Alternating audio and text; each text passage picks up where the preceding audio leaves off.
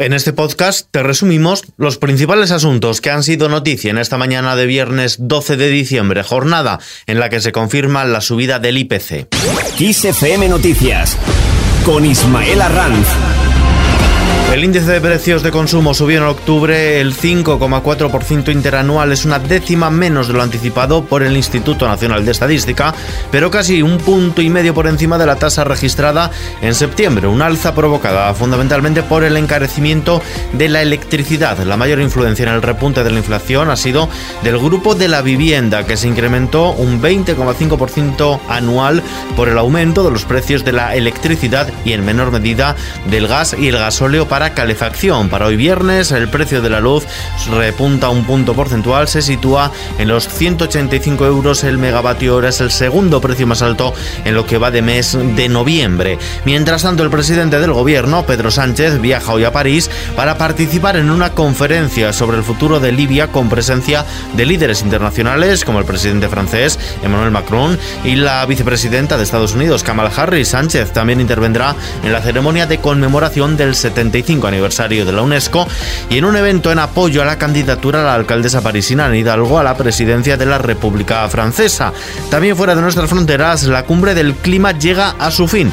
La COP26 agota las últimas horas de su agenda formal. Lo hace con la misma duda que ha acompañado a sus predecesoras, si habrá acuerdo definitivo dentro del plazo oficial o si se repetirá el guion del retraso respecto al calendario previsto con una agónica negociación para cerrar el fin de semana, Julián Garbín. El gobierno británico anfitrión en Glasgow asegura una dinámica positiva y un sentimiento creciente entre los líderes de que hay que alcanzar un acuerdo. Además, a sus puertas, una decena de países se ha sumado a la alianza Más allá del petróleo y el gas, presentada por Costa Rica y Dinamarca, para que los países se comprometan a reducir de forma escalonada la exploración y la producción de combustibles fósiles y que esa transición se acometa de manera justa.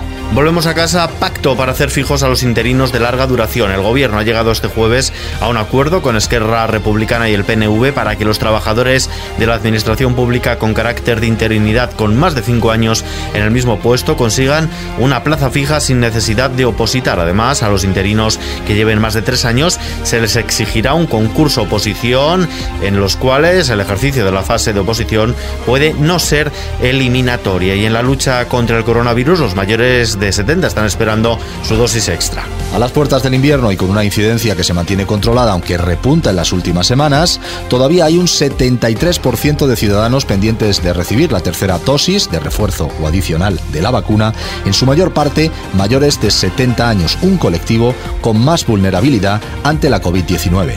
En La Palma, la posibilidad de que se produzcan terremotos más intensos en la isla que los vividos en los últimos dos meses y la evolución de las coladas marcan la agenda del día en este día 55 de la erupción en Cumbre Vieja. Y el Festival de Cine Iberoamericano de Huelva arranca hoy viernes su 47 edición, en la que durante una semana se han programado 110 títulos, con una gala inaugural que tendrá como protagonista al actor malagueño Salva Reina, que recibirá el premio Luz. Con esta noticia dejamos la información por el momento, que continúa puntual en los boletines horarios de XFM. Buen fin de semana.